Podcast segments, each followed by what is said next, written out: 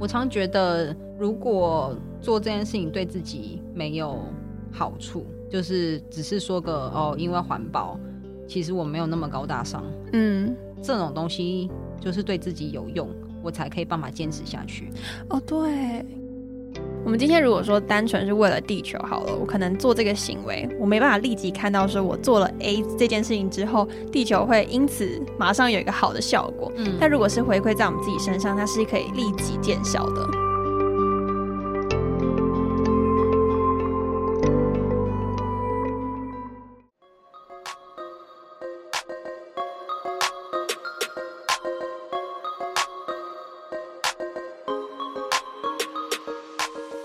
嗨，欢迎收听那个自己，我是 Athena。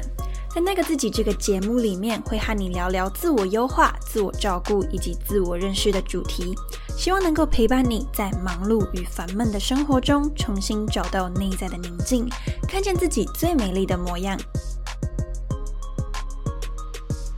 Athena 希望透过这个节目，打造理想自己研究室，分享各种优化自己的心法与知识。如果你希望成为一个更好的自己，那就千万不要错过这一集，并且帮我按下订阅哦。今天我们邀请到简单生活实践者夫妇来到节目上，和我们聊零废弃蜜月旅行。一开始我看到夫妇执行零废弃蜜月旅行的时候啊，觉得非常压抑。对我来说，可能会觉得蜜月旅行就是要简单方便，所以啊，会很好奇是什么原因让夫妇想要执行零废弃蜜月旅行，以及执行的过程会面临哪些困难，又要如何克服并坚持下去呢？而在上一集，夫妇和我们分享执行不消费挑战四个月的过程，告诉我们如何有意识的消费生活，找回被浪费的专注力。对有意识消费感兴趣的听众，可以收听上一集；而好奇零废弃生活的你，就和我们一起收听这一集吧。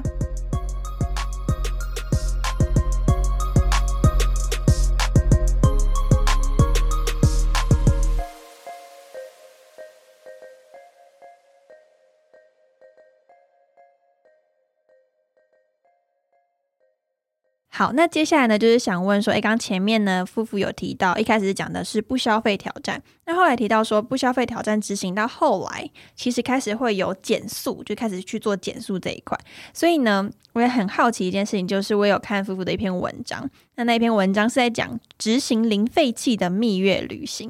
我那时候觉得很特别，因为如果说今天是零废弃旅行，就是或许是好，那么就是一个挑战，而且重点是那是蜜月旅行，然后你还想要挑战零废弃，我就觉得是一个很特别的事，所以就想要邀请夫妇，想要请你跟听众分享当初是如何执行这一个零废弃的蜜月旅行呢？以及想要执行的原因是什么？零废弃蜜月旅行这件事情，它不能完全是真的没有废弃物，嗯，就是比如说还是一定会用到一些卫生纸啊，或者是不是所有地方都能够去执行，所以零废弃是一个理想，是一个目标。那当初为什么会想要做这件事情？其实是我一开始在安排行程的时候，那时候有看到一个新闻是讲说，台东县政府。每一年会鼓励旅客从离岛带一公斤的环保资源回收物回到本岛。嗯，比如说你想象那个你要拎一公斤的保特瓶回来，哦，对，哦，就是对我来说拎一公斤的保特瓶回来有点困难啦。所以我后来就想说，好，我不做这件事情，但我有没有办法可以从根源去减少这件事情？如果我没有办法。把垃圾运回来，那我就尽量不要产生垃圾。嗯，那时候我后来去查了很多资料，就是离岛其实，比如说像小琉球好了，他们那边根本没有垃圾处理厂，所以游客在小琉球里面产生的所有垃圾全部都要运回本岛。再来是垃圾处理费，有部分都是政府支出的，所以基本上来说，那些垃圾处理费就是我们纳税的钱。哦，好，所以接下来就是我就会想说，好，那我有没有可能做到这件事情？然后我也问了一下我老公，我老公说，嗯，他觉得可以，所以我们就开始去做这件事情。那我带的东西就是带一个我的保温杯，还有一个可以装就是手摇饮的杯子，就是塑塑胶塑胶的那个高蛋白的那个杯子，然后就是可以装一下七百 CC 的。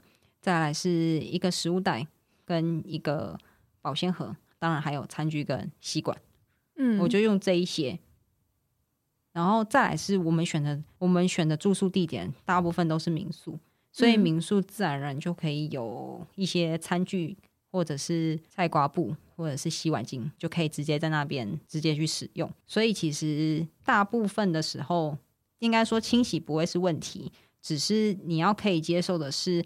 比如说去逛夜市的时候，你要接受那个盒子里面不断的装着不同的食物，有时候可能会有味道的残留。但其实我必须有说，夜市的食物味道都很重，所以 如果你这样子重复的装，好像也不一定到这么的会有味道残留的存在。嗯，但是食物袋就会，食物袋里面是细胶的，所以它其实会非常容易沾染食物的味道，还会有一点颜色，对不对？就是看你装的东西会不会很容易染色哦。我目前用到现在，因为基本上我不太去用食物袋去装汤汤水水，然后我会用我会用盒子去装，所以它基基本上我的那个食物袋不太会有那个沾染颜色的这几个这个问题。嗯，那呃，执行到后来，我其实我蛮压抑，就是其实我的先生比我更认真，要在执行这件事情。比如说有时候半夜他想要去吃咸酥鸡。然后我就想说，哦，吃咸酥鸡哦，那应该不用带盒子了吧？他就说，哎，盒子给我哦。哇塞，这种感觉好棒哦！就是两个人一起要去做这件事情。对，就是他其实也蛮支持我这件事情。哇，再来是，其实我真的必须老实说，大部分的老板都是蛮支持，就是我们做这种比较环保的事情。嗯，所以有时候，比如说买饮料的时候，他就会多给你一些些。嗯哦，对你就会觉得有赚到的感觉，意外收获。对哦，我记得那时候我在小琉球买卤味的时候，就是什么倒瓜那一类的，就是它现成的。那它已经是装在塑胶塑胶盒里面，它都已经装好了。我就拿着我的盒子去问老板说：“哎，老板，我可不可以用这个装？”他就把那些，因为其实那时候已经蛮晚了，要收摊了，所以他就把那一些还没有装盒的。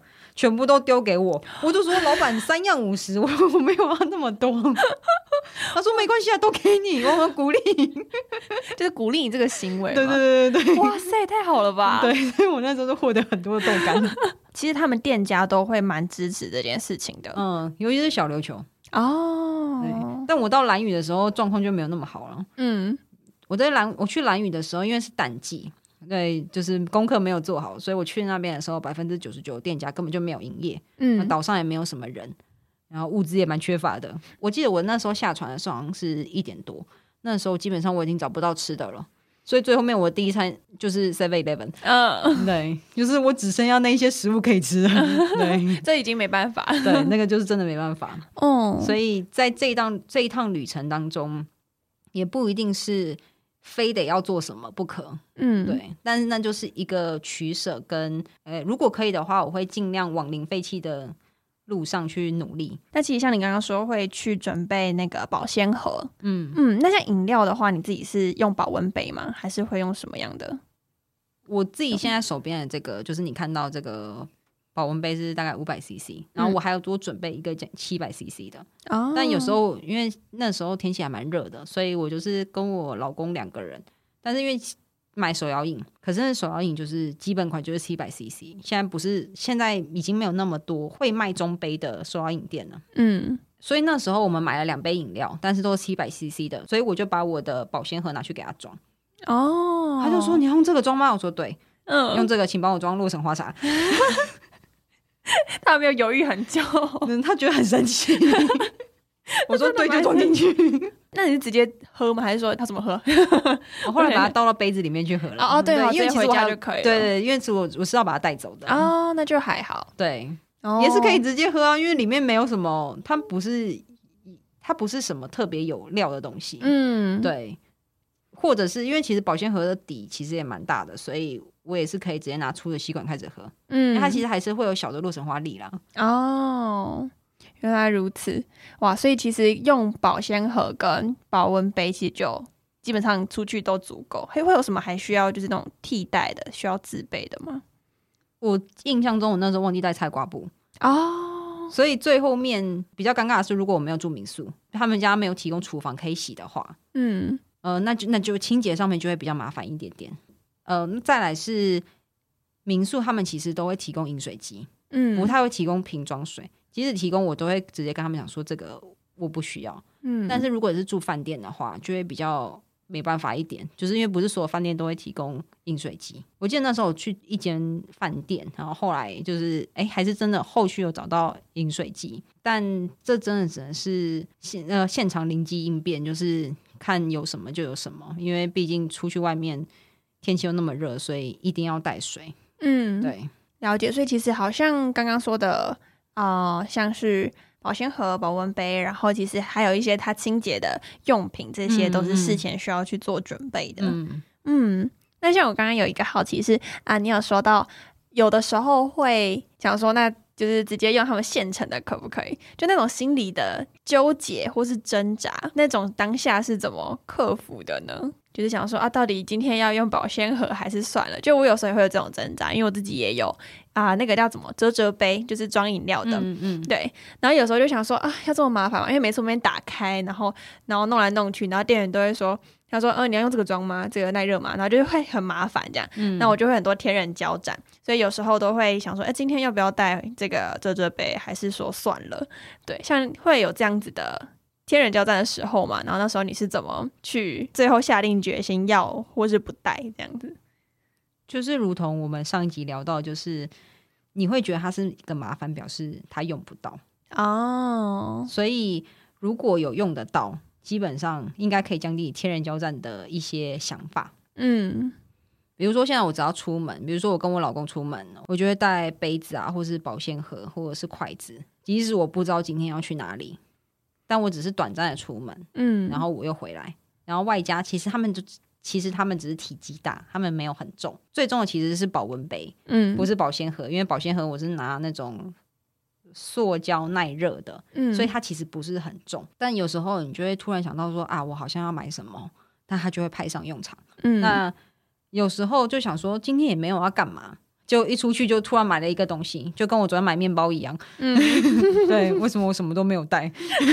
对，就是常常会这样，就想说，我没，而且想说今天应该不会买东西，但出去的时候就想说好想买，那 结果就买回来了，然后就是多多了那一份乐色这样。对，或者是就是变成是如果没有办法有计划的去购买，那我通常都会倾向于就是会多带。所以我其实呃，我每天上下班我一定会带的是食物袋。哦，因为食物袋很轻，嗯，对，所以如果我今天真的很想要买什么来吃，我就会拿食物袋来装，或者是直接在餐厅里面内用，在小吃店内用，嗯，就可以减低其实还蛮多的垃圾负担啊。我我之前我有个。同学，他是这种也是很环保的人。那以前我都还是会带便当出来，嗯，对对对。那我没有用保鲜盒什么的，是因为他的东西都很油，我就想说那就用他们自己的塑胶袋，用他们自己的便当盒。那有一次我就直接在路上遇到我同学，那他就直接讲我说，他说你可以直接内用啊，你内用就不会有垃圾了。嗯，然后我那天就是有点吓到，后来想说。对耶，干嘛不内用就好？嗯，对，所以现在我就是尽可能只要能内用，我就是会内用，就减少那个垃圾。而且就像你说的，当你开始真的减少，然后垃圾量变少，你可以少丢点垃圾的时候，你就觉得其实内用对你来讲不会不方便。而且你又不用洗碗，对你又不用洗碗，你不用洗筷子，就是人家都帮你处理好，对，也不用倒垃圾。对对对对对对对，真的是这样子。那我也想好奇，就是除了。保鲜盒、保温杯，不见得是刚刚说到蜜月旅行那一块。那好奇说，在日常生活中，就是夫妇还有什么是你也会去减速的，或者减垃圾的一些生活的实践吗？嗯，我刚刚第一个想到的是手帕。哦，手帕，嗯，对我现在掏出手帕，因为虽然听众看不到，嗯，对，那个手帕，对，是一个很可爱的手帕，可爱，是我。我妈说，我小时候的时候她买的，但是全新未使用，然后放了不知道放了这么多年，好，我终于用了。就是大家小时候应该还有，我不确定现在幼稚园还有没有啦。就是小朋友的时候都会说要戴手帕，嗯，对，所以可能那个时候我不知道为什么幼稚园的老师们都要要求小朋友戴手帕，嗯，对，但是现在手帕是我一个每天都要带的东西，比如说洗完手要擦手。嗯，那我可以用手帕，而不是用纸巾。嗯，并或者是说吃完东西要擦嘴巴，我也是拿手帕来用。哦，对，所以其实这样就可以减少很多的卫生纸的使用。哦，这个我真的还没想过耶，就是手帕这个部分。嗯，而且手帕其实我今天晚上卸妆洗脸就是用这一条手帕，所以就会顺便把它清洁掉了。哦，所以后来我就没有再有自己的就是洗脸的专用的毛巾，因为我就是用手帕去替换。嗯，所以就是我对我就是洗一次。所以我也不会是我要再特别再去多洗一条手帕哦，对我把它二合一啊。哦，这样子就是会比较省事情，就是也不会觉得它很麻烦这样。对，而且其实手帕它其实它的触感比较比较软，嗯，会比一般的毛巾。我会觉得比较更舒服一些。我觉得，我觉得今天可以回去想想看，我要不要用手帕，因为 我之前也觉得用卫生纸是很麻烦的。然后就跟，因为你出去要方便，你一定是带那种袖珍包。然后我之前就看袖珍包，看的很不爽，就会觉得说，为什么我带一个，然后就有一个塑胶套在那边？对我之前就觉得很不爽。但是我我没有想到什么可以替代的。然后这是我第一次听到说，对手帕其实就可以可能用。不见得是套用所有的情境，但是它可以去尽量减少，就是使用卫生纸这件事情。嗯，再来就是便当盒。嗯，我在公司有放一个便当盒，所以其实我出去外面买便当的时候，我会直接拿请他拿便当盒来装。嗯，我做这件事情不是因为我可以不用丢垃圾，嗯，而是因为我觉得这样子其实是对环境也比较好。嗯，当然对自己的身体会比较好一点。我不知道你们那个经验，就是你去买一碗热乎乎的面，然后那个盖子盖起来，然后到拎回家的时候，你打开那个面，第一个闻到的味道是类似塑胶味的味道哦，因为它太烫了，所以它就一直往上冒。所以我每次吃，比如说吃粥啊，或者吃面的时候，或是吃什么呃锅烧面也是，就是那种热乎乎的东西，我有时候都会闻到那个味道，所以我会觉得我好像吃了很多塑化剂。嗯，所以如果我改内用，或者是我用改用自己的便当盒的时候。其实基本上，我觉得应该会有几率的降低。嗯，之前有个外国研究是说，在人类的粪便里面已经验到了塑胶微粒。嗯，所以其实，其实，所以其实用塑胶的环保杯也不一定是真的对自己的身体环保。嗯，因为它其实还是多少会有一些塑胶微粒，包含我们现在在喝的瓶装水也是，只是我们都看不到。嗯。然后另外一个研究是在讲说，好像在那个母体的胎盘里面也有验到，所以 好恐怖哦！我们今天都在讲一些很恐怖的东西。对，你现在从一开始鬼故事，然后 嗯，明明不是在讲极简嘛？好，录之前都录之前觉得在极简，录之后都在讲鬼故事。对对对，所以其实就是也会伤害到，其实已经怎么讲，对身体已经是有副作用了。嗯嗯，我常觉得如果。做这件事情对自己没有好处，就是只是说个哦，因为环保，其实我没有那么高大上。嗯，这种东西就是对自己有用，我才可以办法坚持下去。哦，对，如果我都没有用，然后高大上的说，呃，为了地球，为了地球好，对，可是不好意思，其实我走了之后，地球还在，嗯，地球会活得比我还要久。哦，对，所以，但是如果是。对自己好又对地球好，我觉得这东西才有办法可以一直坚持下去。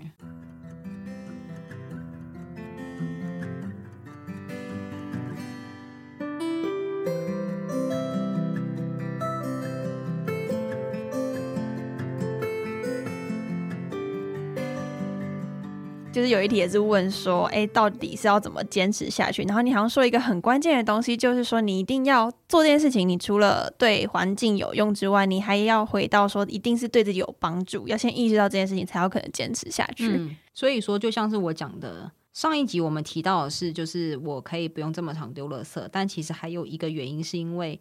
我们那时候吃饭的时候都会打包回来。我记得那时候差不多还在疫情的时候，所以都基本上大家不鼓励内用。好，那我就把餐盒就是外带回来。然后外带回来第一件事情就是要洗餐盒。嗯，洗完餐盒之后就放在那边。那我住的是一个五十几年的老公寓，所以蚂蚁就来了。嗯，就算我洗的再干净，蚂蚁还是会来，因为上面就是会沾沾了一些油。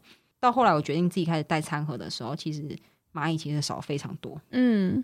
所以在后来才会眼睛到是，既然我已经没有那么多餐盒了，所以我其实也可以不用这么常丢垃圾。嗯，它就会是一个循序渐进的过程。那这件事情因为带给了我，我觉得是解决我生活上面很大的困扰，所以我才有办法这样子一直坚持下去。嗯，我这很有感的，因为怎么讲？我们今天如果说单纯是为了地球好了，我可能做这个行为，我没办法立即看到说我做了 A 这件事情之后，地球会因此马上有一个好的效果。嗯，但如果是回馈在我们自己身上，它是可以立即见效的。嗯嗯，那我也很好奇，说如果有听众想要尝试不消费挑战，或者是减速啊、减物这件事情，好奇夫妇会建议新手可以如何开始，以及如何坚持下去呢？呃，先讲不消费挑战好了。我觉得如果听众想要做这件事情，第一个就是要先找到自己为什么要做这件事情。嗯，我一开始是想要增加我的专注力，我不希望我专注力一直被被打断，所以我开始做了这些事情。如果动机很明确，才有办法可以一直坚持的下去。嗯，那在上一集有提到说，必须要了解现在自己有多少的东西。去为自己量身打造一个适合自己的不消费的挑战的清单。最后面最重要的就是在拟定完计划之后，要昭告天下，就是跟大家说这件事情，在脸书上面跟大家讲哦。但是这种东西，因为其实讲不消费挑战，它就是一个理想嘛，所以可能有些人不会这么认真的看你讲的文字。会有一些人会讲一些负面的话，嗯，比如说我觉得不用这样，这样太痛苦了。但他其实不知道你背后的原因是什么。那这时候你必须得适时的调整一下自己的心情，嗯，对，断舍离一下那些声音。他们因为其实他们没有那么了解，或者是他们他们不是你自己，嗯。然后再来是减速的部分，减速我觉得可以执行的方式是：第一个，你可以带一个保温杯，或是你可以带一个你自己的杯子随身携带，或者是你可以像我一样，就是带环保筷在身上。嗯，那阿欣娜也可以试看看，就是 带手帕，感觉是可以的。就是怎么讲，去减少卫生纸的使用这件事情，因为它也是困扰我很久。我之前有发现。在如果办公桌今天因为吃东西不小心脏了，我就顺手拿一张卫生纸。嗯，有一天我就开始想说，我在家会怎么做？我会拿抹布来把它擦干净。嗯，所以我去，所以我需要的是抹布。哦，所以你应该要在办公室放抹布这件事情。嗯，那擦手巾这件事情就是，其实那一条抹布等于我的擦手巾了。嗯，我之前其实有两条，一条是擦手巾，一条是专门擦擦桌子的抹布。那我后来发现，其实二合一就好了，所以我后来都只只用一条，然后同时达成两件事情。嗯，那因为办公室其实没有这么，其实真的没有很脏，就是灰尘拍擦一擦而已，所以那个布其实也没有也没有脏到哪里去。嗯，所以如果你对用途比较要求的话，你就可以分两条。那你如果像我一样比较懒惰的人的话，你就是用一条就可以解决了。哦，那我想问，就是手帕的部分，就是可能你会想说使用。多久之后会换一条新的吗？还是说它是你自己都会使用多久啊？我从去年用到现在，就是你刚刚看到那个我妈我妈给我的那一条，它是从全新的用到现在。其实我不觉得到现在有需要换，嗯，用到现在应该也有半年了哦。所以其实我目前也不知道说到底用到什么样的状况下需要更换手帕。嗯，代表说现在都。很 OK，他们就是正常服役当中，不会正常服役。哦，所以其实可以，那个持久性比我想的还要来的长哎，就是不会说很长需要换，除非它破掉吧，我觉得，不然其实我也不知道为什么就是需要换它，或者是它可能太脏了，脏到你洗不干净或者什么这一类的。其实有有小苏打粉啊，或者什么过碳酸钠，其实是可以。去把那些很顽固的油渍啊，或者是什么这一类的，去把它洗掉。嗯，我觉得最困扰的一点就是，有时候吃咖喱饭，对啊，就拿手帕去擦，所以就是真的只能泡小苏打粉，因为那个染色比较严重。哦，但是也是清得掉的，是清得掉的。对，就是你只要多洗几次，就是如果你不在意上面有染色的话，基本上你多用几天。我只有两条在替换，所以就基本上多有几天，那个就会慢慢的淡掉。嗯，但如果你很在意的话，那你就马上去泡小苏打粉，嗯，也是可以的。嗯，了解。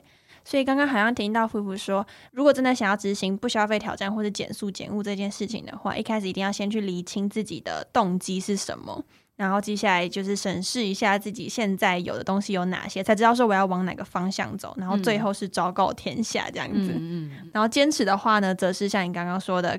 啊，一定要是对自己有帮助的，才会真的可以做得下去。嗯嗯，就是很感谢夫妇分享这个经验。那接下来我想要问一个问题是说，因为夫妇本身是在电商公司上班嘛，那我不知道听众会不会跟我一样很好奇，说因为电商公司本身是一个。呃，比较强调物质，就是会想要多买一点呐，或者说如果能够多消费一点，那是更好的这样子。那也好奇说，就是同时在电商公司里面上班，会不会有一种想法上的冲突？是说面对消费跟减物这两件事情，会不会有时候会有一些呃相冲突的地方？然后你是怎么取得那个平衡的呢？我先讲结论，嗯，结论是有意识的消费。之前我接受中国的一个报纸访问的时候，他们有提出一个名词叫做 “freegan”。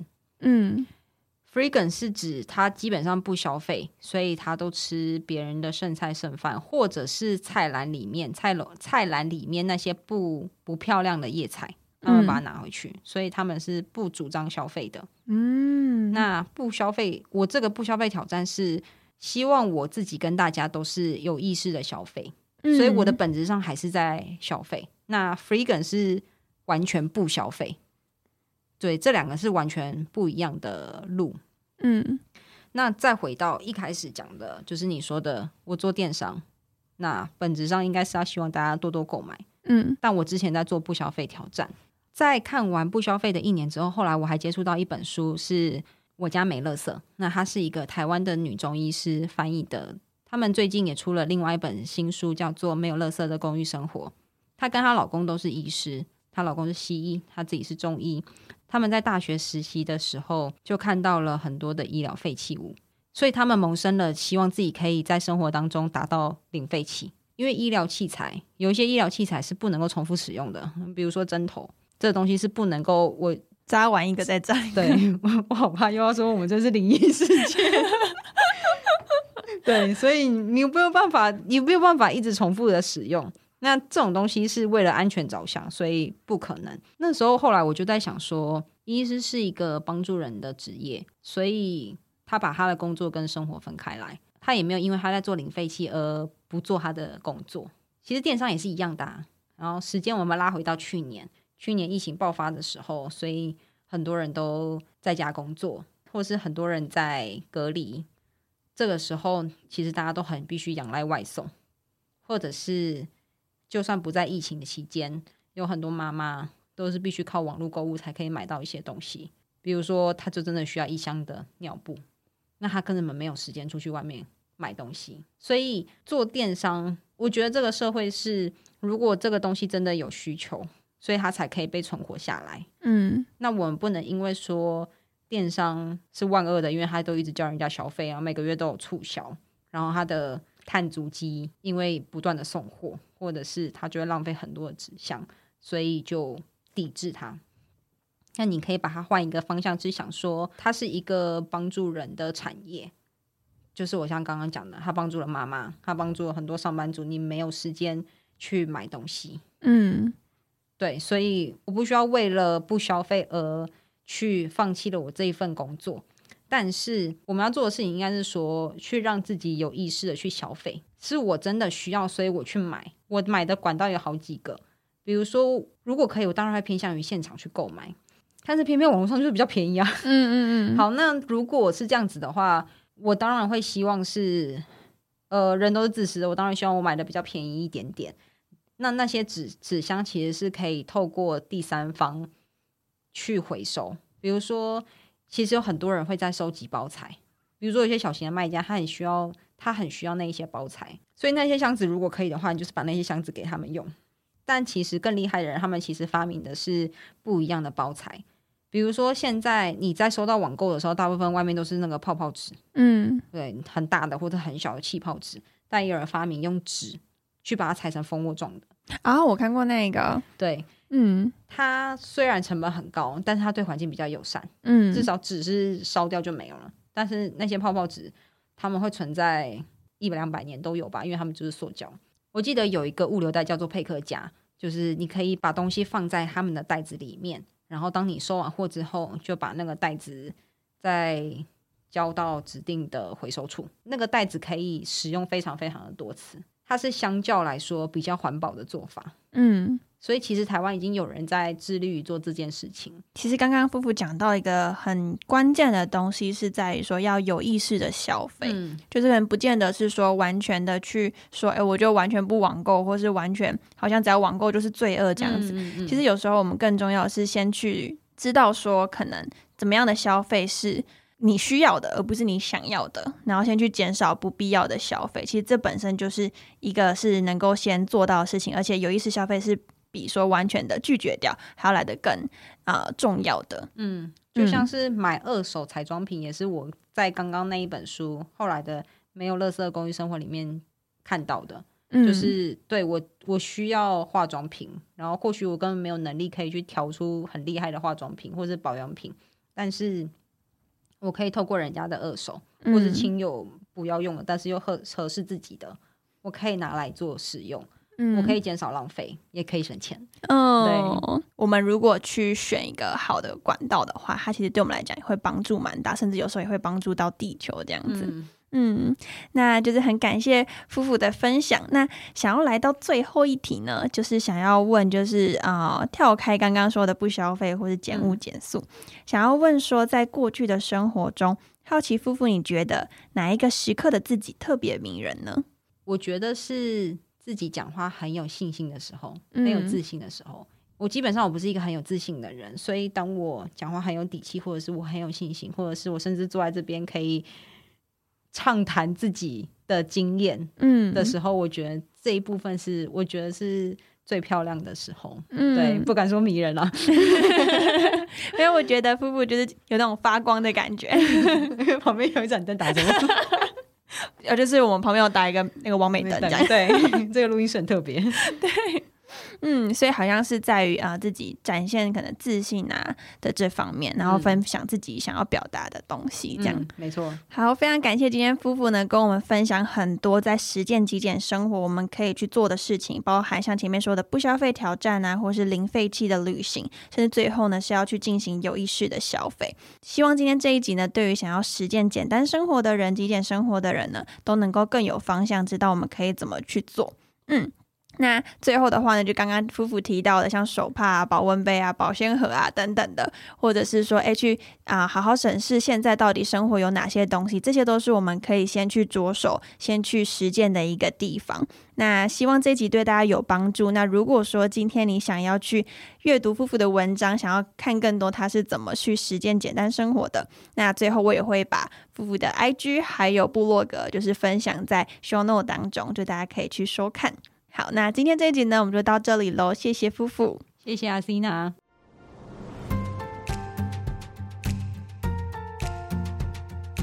这一集夫妇和我们分享很多小撇步，告诉我们零废弃生活可以从哪些角度着手。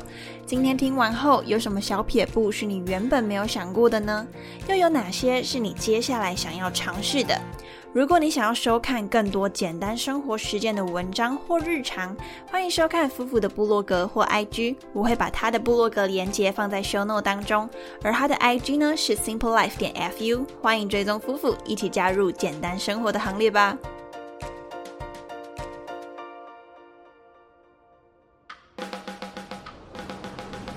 最后，如果你喜欢这一集的话，欢迎到 Apple Podcast 帮我打五颗星，并且留下评论。也可以请我喝一杯咖啡，支持我继续创作更优质的内容，或是截图这一集分享到你的现实动态上，tag 我 Athena 点二零四，让我知道你有收听，也能让我认识认识你。最后，别忘了帮我按下订阅，就不会错过最新一集的内容喽。感谢你收听那个自己，让我们在理想自己研究室中成为更好的自己。我们下周见。